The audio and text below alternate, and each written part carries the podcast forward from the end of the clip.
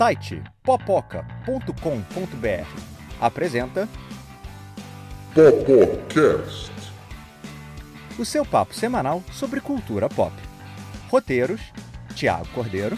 Apresentação: Carlos Carneiro.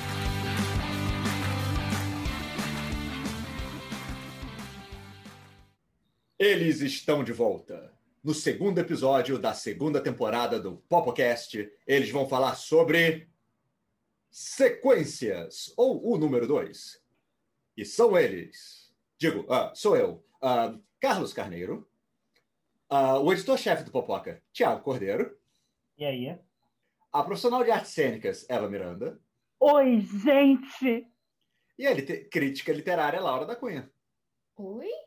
Como o nome já diz, né? O episódio 2 da temporada 2, e vamos falar de números 2. É... Antes de a gente começar e falar de números 2, porque essa vai ser a segunda coisa do episódio do Popocast, a primeira coisa vai ser o que, que vocês têm assistido. Qual é o P de hoje, galera? O melhor filme de todos os tempos. Da última semana. Eu vou começar fazendo uma sugestão diferentona. Eu vou sugerir Faz de conta que Nova York é uma cidade. É, na é um misto de minissérie com documentário do Scorsese, em que ele chama uma amigona dele, a Fran Lebowitz. A Fran Lebowitz, ela é, ela é uma personagem, na verdade. Ela é uma pessoa, ela realmente existe, ela escreve, ela tem alguns livros bastante famosos nos Estados Unidos, entre os próprios americanos, mas ela em si é uma grande personagem. E o Scorsese adora a Fran, e por conta disso resolveu fazer sete episódios dele entrevistando a Fran, com pedaços de entrevistas da Fran em outros lugares. E fica com uma cara um pouco de documentário, mas ao mesmo tempo não é um documentário porque é ela falando da cabeça dela e ela fala umas coisas muito interessantes e engraçadas. E para quem conhece alguma coisa de Nova York e de história de Nova York, a série em si e escutar a Fran conversando e falando sobre Nova York é extremamente interessante e ela tem histórias muito engraçadas para contar. Então, é bastante divertido de assistir. Fica com uma cara um pouco de comédia, né? Porque ela tem esse jeitão divertidão e cheio de grandes de sacadas, que é divertido de assistir. E é um peixe pode ser porque eu sei que não é todo mundo que curte esse tipo de é, programa e não é todo mundo que vai entender todas as referências da Fran, mas para quem gosta é excelente. Com certeza garante umas gargalhadas. Então, o Pedro pode ser. Bacana. É, eu estou assistindo The Newsroom.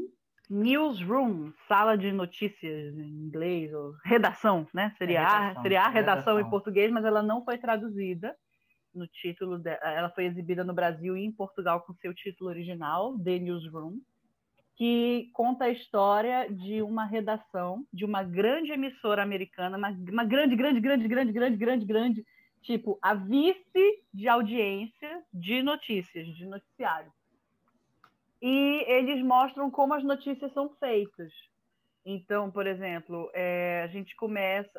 A série é de, come- estreou em 2012, mas a história se passa em 2010, dois anos antes. Então, a série aproveita essa proximidade temporal para debater coisas que todo mundo acabou de ver, que ainda estão muito recentes na memória do, do público da série. Então, eles falam sobre o atentado na maratona de Boston, sobre a prisão do Osama Bin Laden, a prisão e morte do Osama Bin Laden, sobre coisas que foram fartamente noticiadas num período de dois anos, ainda tão frescas na memória do povo, como foi feita a cobertura. E aí eles ficcionalizam, eles mostram notícias reais cobertas por jornalistas de ficção. Né? E tudo que acontece para eles conseguirem botar o jornal no ar, todo o trabalho de checagem.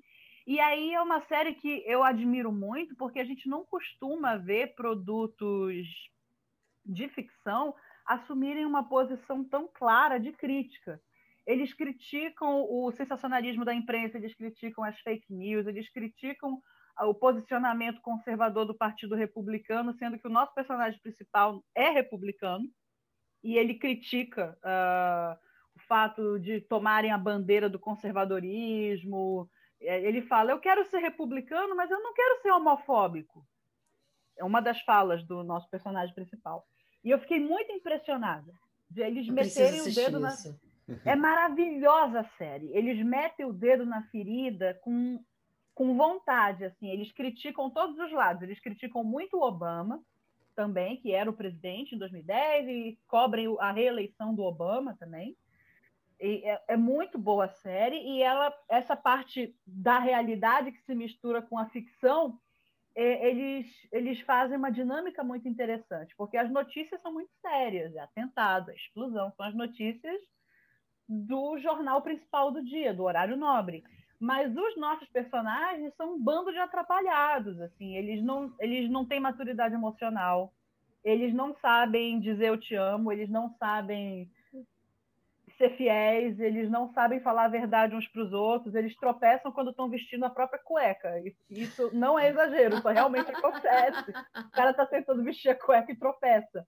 Né? Então, a, a parte de comédia ela é quase rasteira de tão ridícula. É uma comédia muito ridícula, muito pastelão, muito engraçada. E quando vai para o drama humano, é um drama de alto nível, é um drama profundo. É tragédia. É, é, trágico, assim, acontecem coisas muito difíceis com os personagens na cobertura, e assim, eles se emocionam muito, se envolvem com a notícia. Né? Então, é, é, é uma, é uma série que. E, e é de uma qualidade de direção, de produção inacreditável. Assim, é, é muito bem. É HBO, né? É HBO. É HBO. Assim. É muito bem feita, é uma série incrível, é um P de fodíssima, é um P de foda. Falando como jornalista, eu trabalhei pouco com hard news, mas do que eu conheço, a série é muito realista nisso, assim, é muito clima de uma redação mesmo, o roteiro, o texto, tá tudo muito bem feito nessa linha. Mas vale as pessoas sabem vestir a cueca na, na vida real do jornalismo? Duvido, hein? É, não, eu conheço uma história ou outra de jornalista de TV que aconteceu uma coisa do tipo assim, o sujeito chegou com a barba por fazer e se cortou fazendo a barba no estúdio. E tiveram que trancar, porque o cara não pode entrar sangrando. Não pode entrar sangrando. É, essas histórias acontecem mesmo, porque é tudo corre-corre. A maioria dos jornalistas de TV, eles não têm, eles têm, sei lá, um guarda-roupa inteiro no trabalho.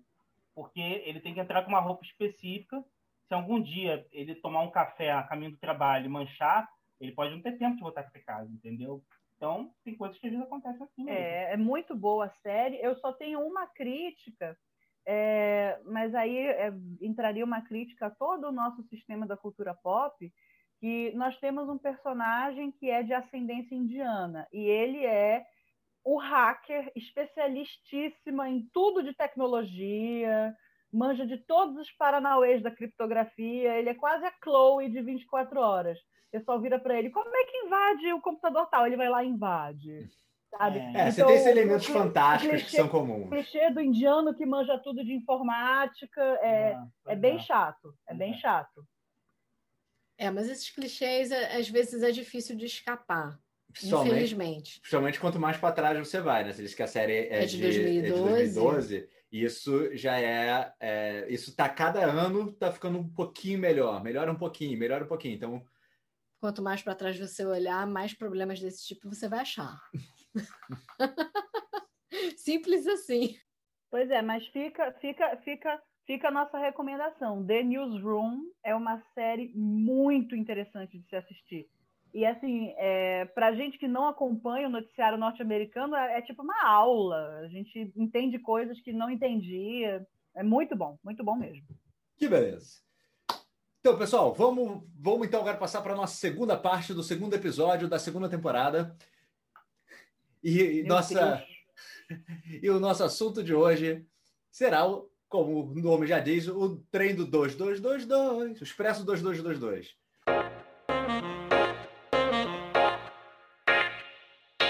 Perfil.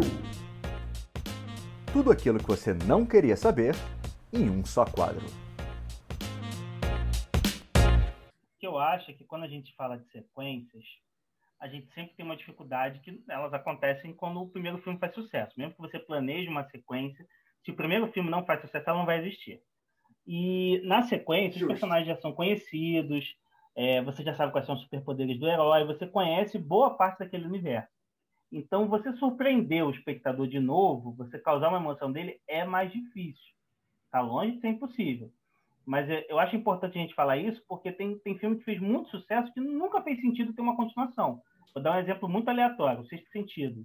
Se tivesse um, um segundo filme do Sexto Sentido, O mostrando, sétimo sentido. mostrando o garotinho crescendo, por exemplo, Aí seria os não ia ter o mesmo efeito.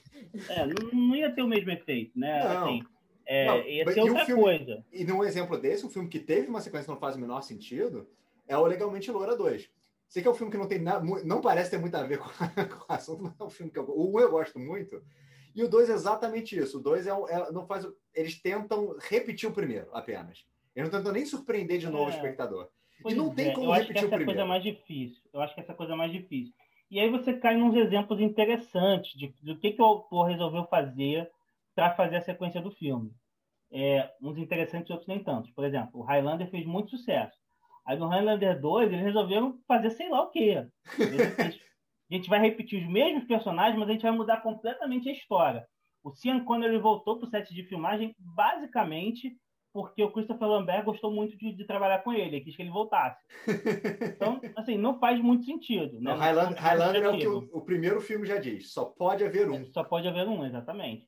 E aí, por exemplo, o Homem-Aranha 2, do Sam Raimi, ele faz uma coisa muito interessante, que ele explora as tramas do filme original, só que ele desenvolve, elas vão para um caminho diferente. Então, no filme original, é, a Mary Jane Watson não termina com, com o Tobey Maguire, com o Peter Parker, e no segundo filme ela termina. né? Então, ele repete várias dessas coisas. É, Spoiler, gente. É um Olha- filme de 2003, Pois 2004. é, tem quase 20 anos esse filme, não tem problema. Você Pode não dar o você não vai ver spoiler. mais.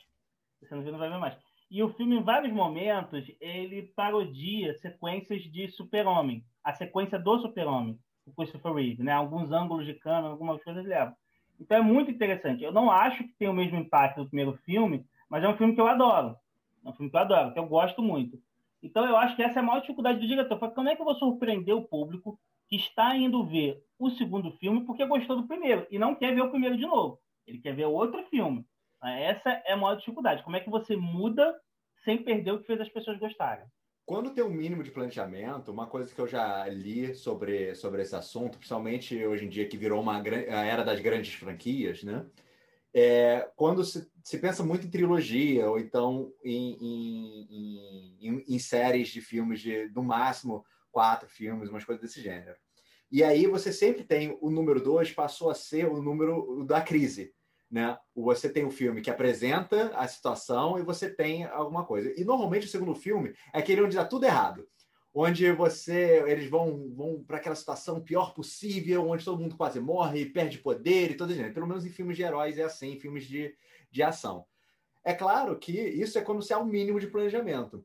Porque, como a gente comentou antes, é, é, é, você comentou assim: ah, o que fazer quando o espectador não quer ver o mesmo filme de novo? Em geral, não quer ver o mesmo filme de novo, mas os produtores acham que querem.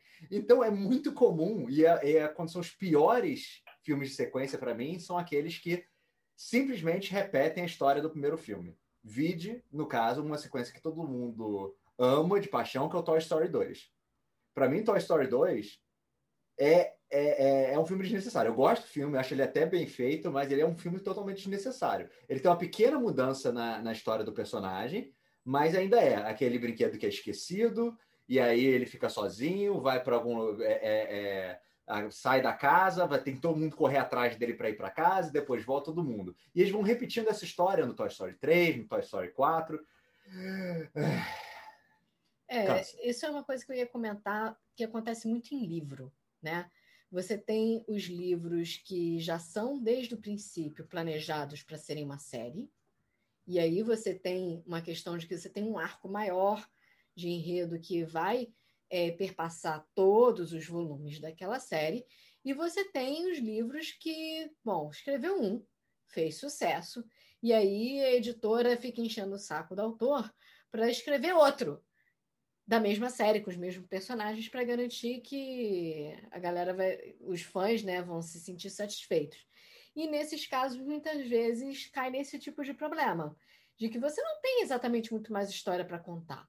Né? E aí acaba ou fica repetindo a história original, remoendo aquele troço que você apresentou no primeiro livro, ou então, se você for uma Anne Rice muito fodona da vida, você consegue tirar dali uma história que ganha uma vida própria. E aí vira um spin-off.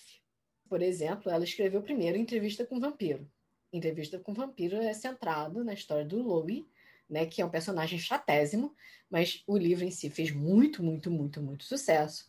E, obviamente, todo mundo queria ler mais sobre os vampiros e aquela história toda que ela criou. E aí, a partir do Entrevista com o Vampiro, ela começa as crônicas vampirescas, que tudo bem, ela colocou o Entrevista com o Vampiro como o primeiro livro da série, colocou. Mas a série não é sobre o Louis. Não é sobre o personagem principal do primeiro livro. A série é sobre o Lestat. E, a, e ela acaba tirando o Lestat do primeiro livro e tornando ele o personagem principal no segundo, que inclusive se passa bem antes do primeiro. E a partir daí, ela vai abrindo só cada vez mais espaço dentro daquele mundo que ela criou.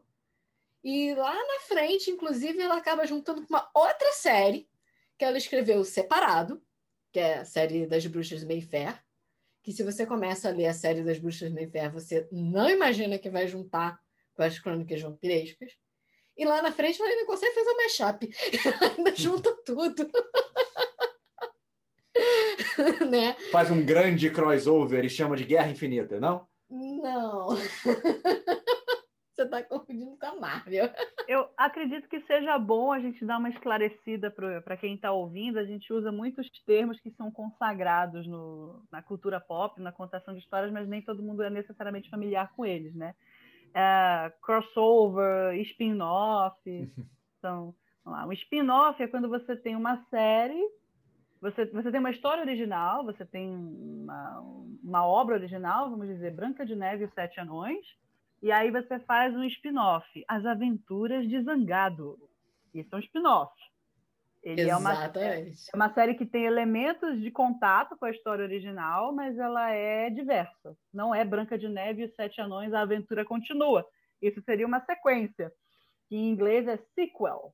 E, tam e também não é uma prequela, não é aquela história que vai explicar o que aconteceu antes da, da história da Branca de Neve começar. A infância de Branca de Neve. É.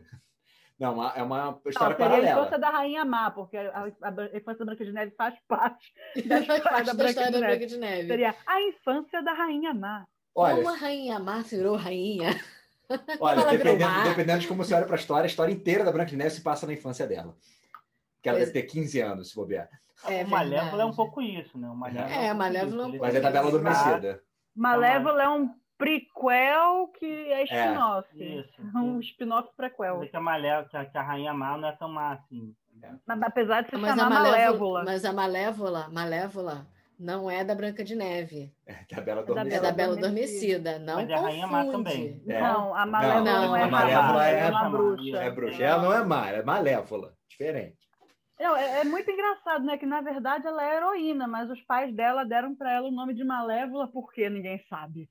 A, a, Disney é craque em fazer esses filmes que são, o, o que são sequels, né? Que são, não, não é nem spin-off, não é sequel mesmo. Tipo, o número 2, mas é um lançamento direto para vídeos. Nem se importa em lançar para o cinema. Então você tem o Rei Leão 2, que é o Simba's Pride deve ter ficado em português orgulho de Simba, sei lá, alguma coisa assim. Não, é, o, é, não é Pride, é porque Pride é o coletivo de leões em inglês. Ah, seria, seria o bando de Simba, mas eu acho que foi traduzido como o reino de Simba. Ah, interessante. Então, eu teve gosto esse. do Rei Leão 2 Tem... eu também gosto do Rei Leão 3. Nossa Meu senhora. Deus do céu. E o Rei Leão 3 é contado do ponto de vista do Timão e do Pumba. Então, ele é um prequel, porque ele conta a história de como o Timão conheceu o Pumba.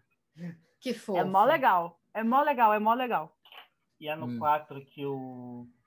que tem a filha do Scar, não tem um troço desse? Não tem quatro, querido. quatro. Ele tá querendo vender roteiro pra Disney, gente. Não tem quatro nenhum. Esse 4 aí. Não que a filha do tem. Scar namora com o Simba aí. Disney, fica a dica. Essa história aí. Aproveitando esse gancho aqui dos, dos filmes da Disney em DVD, dos filmes que tiveram sua sequência, tiveram o sua continuação, quais delas que vocês acham que são os mais desnecessários, assim, tipo, não para que isso? Vou jogar a M, o número 2, no ventilador. Matrix! Olha, eu, eu Olha, vou concordar. eu- Matrix estava ó, perfeito, eu vou falar um concordo. negócio aí. eu Vou falar um Matrix negócio podia aqui. ter ficado só no Matrix. Vou fazer Pronto. um não é? parênteses aí. Podia. A, a Laurinha, pra estar falando de Matrix, aí tá rolando uma dor no coração dela. Porque muito antes do Popoca, muito antes de eu conhecer vocês, eu encontrei com a Laurinha na fila do cinema, na estreia desse filme, com ela fantasiada de Trinity. Então, assim, Sim. ela tava lá na, na pré-estreia do filme. A gente tava lá nesse daí. Mas peraí, já tinha fandom de Matrix? Tinha, óbvio que tinha. Mas eu, eu é, tava peraí, é falando- na estreia do Matrix 2 que ela foi de cosplay Isso, de. Trinity? Isso, isso. Foi. Poxa, Laurinha, que decepção. Conta tudo. Foi muito Desabafa, triste, vai. foi muito deprê. Desabafa. Foi na Vai, véspera de desabafa. uma prova da faculdade, entendeu? Eu fiquei triste pra caceta, porque o filme não foi bom. E eu, eu, obviamente, não fui tão bem assim na prova, porque, bom, eu tava no cinema. Entendo, O sacrifício foi em vão. Olha, eu vou jogar, eu vou jogar o número 2 no ventilador. Vai ser o, a- a- a- o segundo filme do universo de 300. 300, o, o a subida, The Rise of the Empire. Não sei nem como é que é em português. Nossa, é. isso é ruim mesmo. Esse Não é precisava. um lixo desnecessário. Porque não só não é. precisava. É um filme que, ao mesmo tempo, ele, ele conta a história que acontece antes de 300, durante 300, só que de outro ponto de vista, e depois de 300. E o filme é horroroso. Apesar de ter a Eva Green, assim, no filme. Posso fazer uma questão, um questionamento assim que eu acho bastante importante? Não precisava nem do primeiro filme. Ah, o primeiro filme era baseado em quadrinhos e tudo mais. Teve lá, o Zack Snyder estava lá fazendo, botando aquele bando de homens sem camisa com, com óleo no corpo. Não, veja É, bem, é. visualmente eu gosto do filme. Cara, nem- não tem nenhum outro filme na história do cinema que mostre um guerreiro espartano berrando e a gente veja que eles usavam obturações, porque isso acontece no, no É. 300 Esparta. Não vou dizer qual foi o ator, não vou dizer qual foi o ator, vou deixar no ar. Deixar no ar. A gente não sabia que a medicina da Grécia era tão avançada. Não né? é? O pessoal, cara, muita coisa se perdeu de Latec. É, Mas, cara, é um filme que tem o Rodrigo Santoro fazendo um personagem importante. Eu acho assim, 300 tem o Coitado seu valor no cinema. Santoro. Não, cara, eu acho que foi importante e tem seu valor no cinema. E nem que seja para ver os É um americanos. filme muito orientalista, desculpa. Ah, Bom, Pode mas é ser. do Frank Você Miller. tá né? problematizando a parada. Não, não, É. não acho ruim isso aí, tá? Só, só que realmente pode ser. Escrito pelo Frank. Miller e tudo mais. Mas assim, Mas o Frank é. Miller, ele é orientalista. Você- Assim, a- Sim, aquele visual é muito- persa, meu Deus do É. céu. Eu acho que a gente pode gostar da obra e reconhecer as limitações dela. Exatamente. Eu tô com a tá- Laurinha nisso não aí. tá- pode não- ser ótimo e lá, a orientalista. gente pode separar as coisas assim, da estética e, e do sentido da obra. assim. O exatamente. Frank Miller é, é um cara de estética assim, genial, marcou minha geração, eu gosto muito dele e tal. Mas ele é reaça toda a vida. Ele é reaça toda a vida. Reaça. Ele é muito reaça. Nas obras que ele se manifesta politicamente através das obras dele, você vê isso assim muito claramente. O, o Cavaleiro das Trevas 1 é, é um pouquinho reaça. O 2, meu Deus do céu, o Trump deve adorar aquela HQ. Então, assim, o, o, o, o 300 de Esparta é uma coisa um pouco reaça. Sim. Não é à toa que muita gente em céu, muita gente que é, é, tem essa coisa autoritária aqui no Brasil já citou o filme ou HQ de uma forma positiva. Agora, assim, é, vamos lá, vamos ver as coisas positivas. É, é, ele é baseado em alguma coisa que aconteceu, ele é uma romantização de um fato histórico. É, a história em quadrinho, assim como o filme, tem uma estética é, interessante, que é bom da gente pegar. Eu não gosto do Zack Snyder, tá? Não gosto do Zack Snyder. Eu lembro que na época que eu fui, que eu fui ver o 300 de Esparta, me incomodava muito o excesso de slow motion para dar dramaticidade para a cena. Eles usam isso o tempo todo. Eu não gosto. Mas, assim, eu, eu estaria mentindo se eu te dissesse que não é um filme que marcou, né? É, é, e, olhando em retrospectiva, é um filme com muita violência que não emula o Quentin Tarantino, que é uma coisa difícil de ver no cinema comercial. Né? O, o próprio, do, o próprio é, Dois Canos Fumegantes, que a gente citou aqui agora há pouco, antes do podcast, é, é um filme que diversas vezes eu acho que ele emula um pouquinho do Tarantino. Não, com certeza. E, e, e é, uma, é diferente você falar que o filme tem o seu valor e, e, você se diverte assistindo, e outra coisa é falar que o filme é, é fodarástico e você é, mere, é, tem que ser assistido, é uma, uma obrigatório e você vai se tornar uma pessoa melhor por assistir esse filme. Não, são duas coisas completamente diferentes. E apesar desse filme não ser grande coisa, quer dizer, ter o seu valor, o, o, ele teve continuação e a continuação. Meu Deus. Por quê? É. Esse é o número dois que eu joguei no ventilador. Por quê? Bom, é, filmes que não precisavam. Continuações que não. Continuações não, sequências que não precisavam existir. Velocidade máxima 2. Não Olha, precisava. muito boa, muito boa Não puxada. precisava. O Velocidade Máxima 1 já estava de boa. Já tinha Keanu Reeves, já estava bom. Não precisava mais. Sempre que eu penso em velocidade máxima, Botava o Keanu Reeves. Esse tempo que o Keanu Reeves usou filmando Velocidade Máxima 2 foi tempo da vida dele Não. que ele nunca vai ter de O Keanu volta. Reeves- Mas é- não, o ele Keanu Reeves não voltou fumou. Ah, é? Então esquece o que eu falei. Esquece o que eu falei. Olha só, então o Keanu Reeves está salvo, gente. Não, ele tá salvo. Mas ainda assim não tinha que existir. Sempre que eu penso no Velocidade Máxima 2, aliás, eu tinha vontade de mandar uma cartinha pra Sandra Bullock e falar assim, Por quê? cara, você não pensou que se o Keanu Reeves não voltou, ele sabia de algo que você não sabia? Né? Olha, Em algum Mas já- já vamos botar uma polêmica aí na história. Pro, lá. considerando como Hollywood funciona, é muito mais fácil pro Keanu Reeves, por ser um homem branco e jovem e bonito, dele poder recusar papel desse, ah, não quero fazer a continuação, porque não, porque existem uma, muitos filmes onde você pode ter um para personagem masculino ser o principal. Agora, Sim. a Sandra Bullock, por, por, por- pelo Keanu Reeves ter recusado o filme, ela deixou de ser um personagem secundário, que, era, que ela era um personagem secundário no Velocidade Máxima, para passar a ser o personagem principal no Velocidade Máxima 2. Ao, junto com coisa. Então ela passa a protagonista no segundo filme. Por mais que não seja um filme grandioso, ela aproveitou uma chance de carreira dela de mostrar como protagonista. E desde então, ela cada vez foi só aceitando o papel de protagonista. Ela deixou de ser secundária a partir dali. Então, eu acho que pra, na É, escolha de carreira é. dela, apesar de ser um filme horroroso, eu acho que ela fez uma escolha acertada. Pode ser. Pode ser. E a Sandra Bullock é uma pessoa que tem uma carreira muito interessante.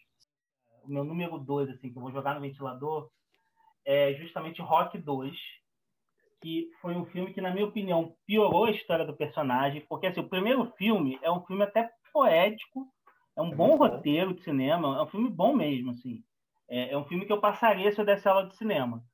É, e no segundo filme, ele basicamente repete a história e, o- e termina do mesmo jeito, com o Rock vencedor. Só que agora é como se o Rock tivesse se tornado um grande lutador do nada. Spoiler! Spoiler. Não, mas isso que é o legal E- do primeiro filme. E, e, e para mim é o único o, o, o- que acaba que o segundo não não não, não É, respeita é, tanto. porque- Porque o primeiro o que é é uma história de mim- superação Isso. onde o cara É- não ganha no final. Ele perde Ele não ganha, ele empata. Ele empata. Assim, Ele perde, mas assim, ele ganha, ele tem aquela Ele chega no moral. último round, exatamente. Ele chega no último Exatamente. round. Todo mundo falava que ele ia no tomar o nocaute no segundo- primeiro assalto, só isso. E no segundo ele consegue finalmente derrotar o cara. E pra mim é uma, é uma trama boba, entendeu? Uma trama boba que é meio que feita assim, pros fãs e tal. E acho que foi ruim, porque a partir do sucesso daquilo dali, a gente teve o Rock 3, teve o Rock 4, teve o Rock 5, é, que ficaram cada vez piores, assim, alguns assim, até com vergonha. O, o último filme do Rock, que foi aquele que termina de um jeito parecido com o primeiro, com, com essa vitória moral, eu gostei, tá? Mas para mim, assim, é, é, era um filme que devia ter terminado no primeiro filme. Se tivesse terminado no primeiro filme, talvez a gente já tivesse um reboot dele, uma refilmagem. Teria sido muito melhor do que fazer tantas sequências assim, que foram piorando, piorando.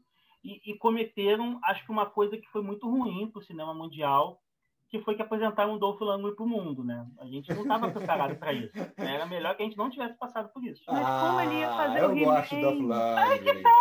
Aí que tá, Alguém não tinha que fazer o He-Man. He-Man. Teria sido melhor. Se o Schwarzenegger tivesse feito o He-Man, talvez tivesse sido melhor.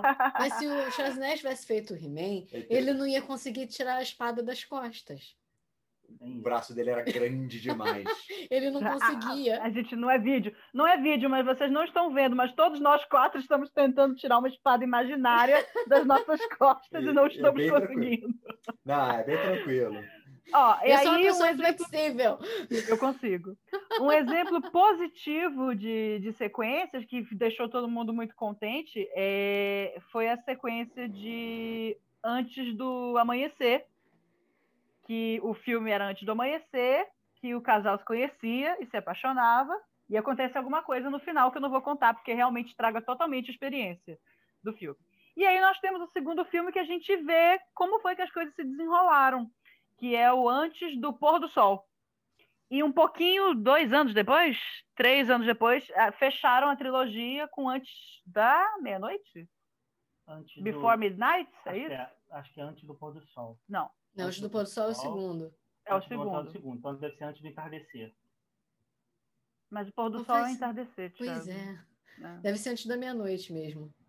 Peraí, vamos também. checar, peraí. É. Google. Ah, antes da meia-noite. eu acho Antes que é da isso. meia-noite. Antes da meia-noite. É, before, before Sunrise, Before Sunset e Before Midnight.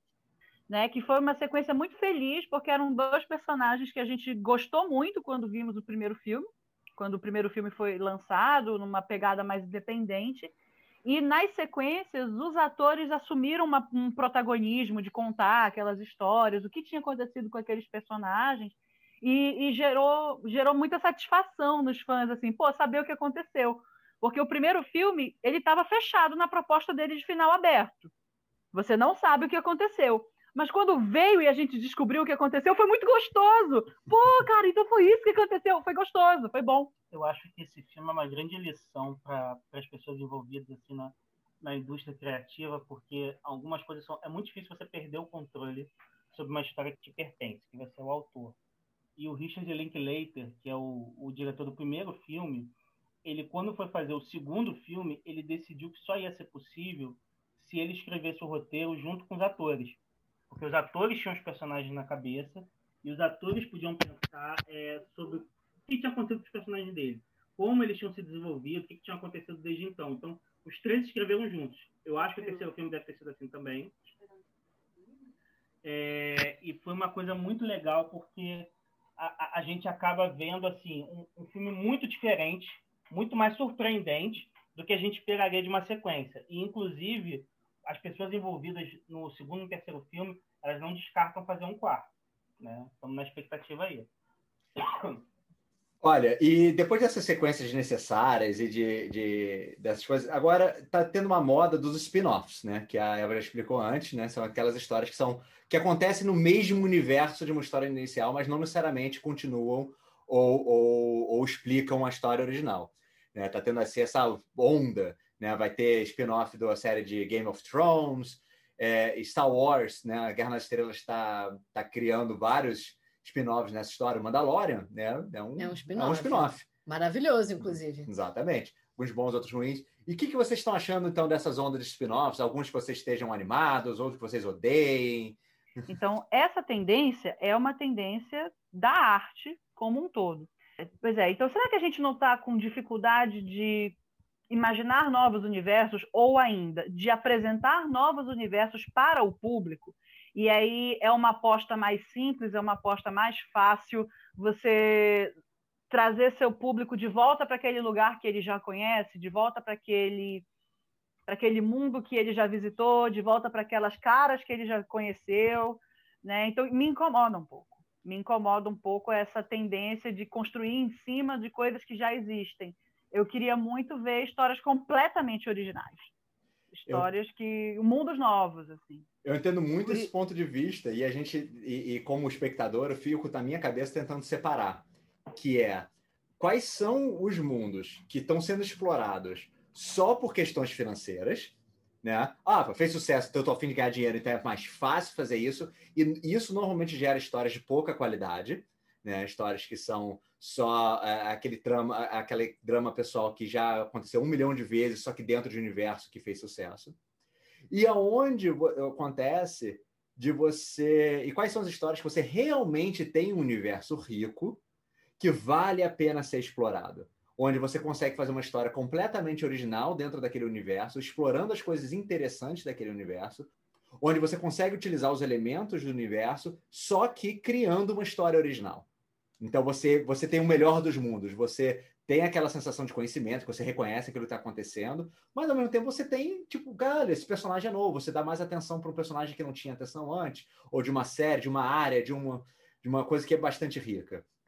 Eu acho que a Disney conseguiu, a gente fala mal e bem da Disney ao mesmo tempo, conseguiu com, com essa nova visão sobre Guerra nas Estrelas, comentei antes, dele conseguirem fazer isso. Dentro daquela série Histórias, eles estão vendo, cara, é um universo super rico. Dá para eu conseguir explorar esse universo sem ter que necessariamente toda história tem que ter um Jedi que está aprendendo a usar a força e que vai lutar contra um Lord Sith e que vai morrer ou sumir ou coisa no final. Não, eles conseguem, eles podem contar uma história de um, de um caçador de recompensa. Ele pode contar a história que acontece de um droid, de um, de um android não sei aonde, de um exército, de um, de um platão específico de clones que está num canto da guerra que vai ter uma história específica que que eu tô, que eu acho, tô achando bastante interessante essa ideia deles de fazer esse, essa série sobre esse Platoon desses clones. E que são todos spin-offs. Nada disso vai ter Skywalker, nada disso vai ter. É, é, vai ser totalmente focado na força, mas a mitologia da força vai estar presente. A mitologia do. do, do porque é isso que apaixona aquele universo, né? Você viajar na, na, na, na velocidade da luz, lá, viajar no hiperespaço, você falar sobre rebe rebelião e falar sobre eh, combate ao, ao, totalitarismo e tudo mais. Isso tudo, é, esses temas vão estar sempre presentes, que é o que enriquece o universo. Então, acho que tem um pouco dos dois, né, falando. Acho que é interessante. Eu acho que é. depende muito de como você faz. Porque existem os spin-offs que parece que é só mais do mesmo, né? É que nem as sequências que repetem a história original. E existem os spin-offs que realmente você simplesmente vai olhar para aquele universo sobre um outro ângulo.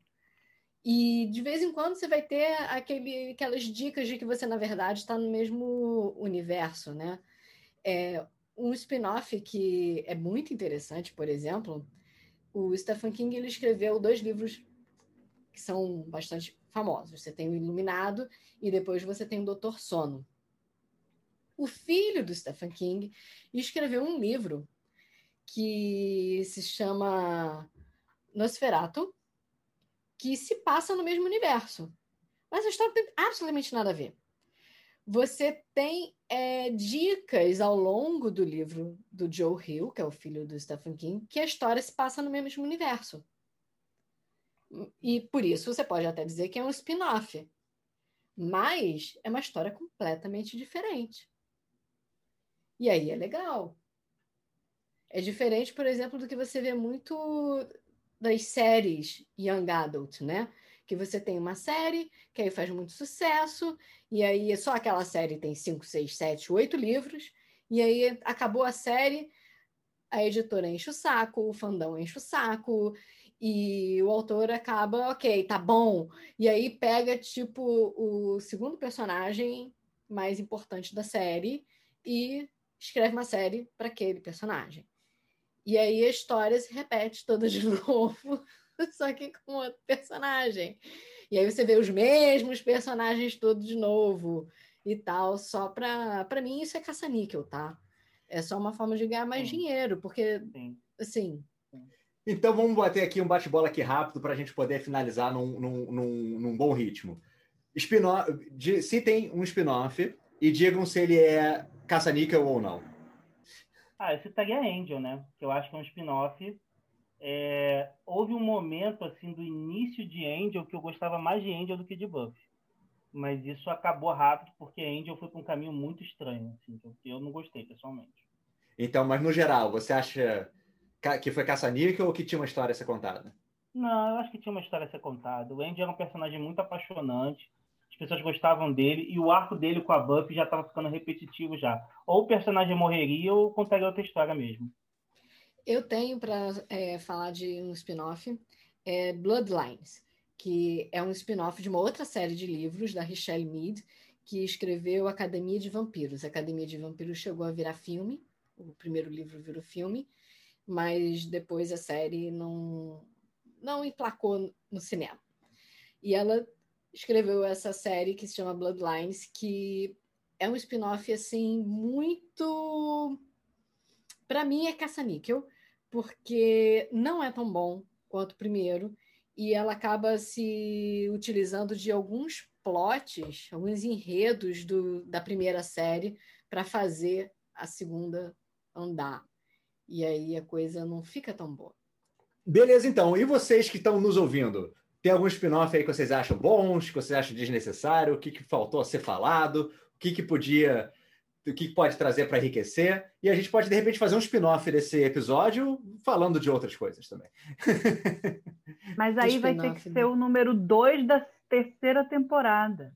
Ah, vai ser um spin-off, vai ser outra temporada, vai ter até outro nome. vai ser um podcast só com, só com uma das pessoas aqui, só com um dos integrantes e uma, um grupo completamente novo. Laura convida. Spin-off do Popocast. Laura convida.